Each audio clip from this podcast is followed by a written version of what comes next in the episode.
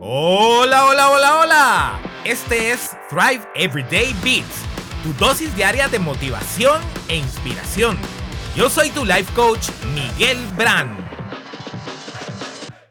Imagina en este momento que tu doctor te dijera que tienes una enfermedad fatal y que la única forma de curarla es que des vueltas en dirección contraria a las agujas del reloj por dos horas al día.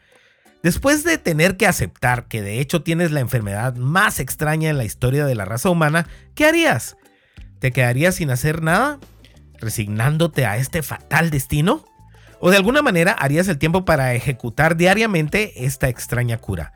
Con seguridad encontrarías la forma de hacerlo sin importar qué tantas otras cosas tengas que hacer durante tu día. Quizás trabajarías un poco menos, borrarías apps de entretenimiento de tu celular, desaparecerías de las redes sociales, pero de que lo haces, lo haces o no. Piénsalo. Acabas de admitir que puedes disponer de un par de horas al día para lograr las metas que escojas, como transformar tu cuerpo y tu salud. Entonces, ¿qué está pasando aquí? Muchas personas sí entienden que no tengo tiempo para hacer ejercicio es únicamente otra manera de decir no es lo suficientemente importante para mí. Pero en realidad luchan con priorizar su salud y ejercicio cuando las demandas de su trabajo, pareja, hijos y mandados los atacan por todos lados, desde que amanece hasta que se van a dormir. Cuando se les dice a estas personas que no es que les haga falta tiempo, sino más bien la voluntad, se molestan. Es totalmente normal que sea así. En un buen día quizás únicamente lleguen a tener 30 minutos para ellos mismos antes de dormir y después de haber terminado todos sus quehaceres. Estas situaciones pueden verse desesperanzadoras, pero recuerda que incluso este problema tiene solución. El primer paso es cambiar el enfoque que la salud y ejercicio tienen en relación con tu vida. El tiempo utilizado en comer saludablemente y hacer ejercicio de manera regular es normalmente considerado un lujo, pero aquí va la realidad. Puedes hacer que tu salud y bienestar tengan prioridad en este momento, o por sí solas te obligarán ellas a hacerlas prioritarias más adelante no hay una tercera opción.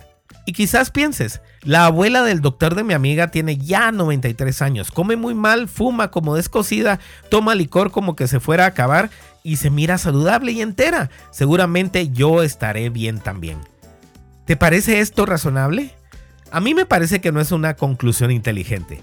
Cada regla tiene sus excepciones, pero estas no niegan sus principios y patrones.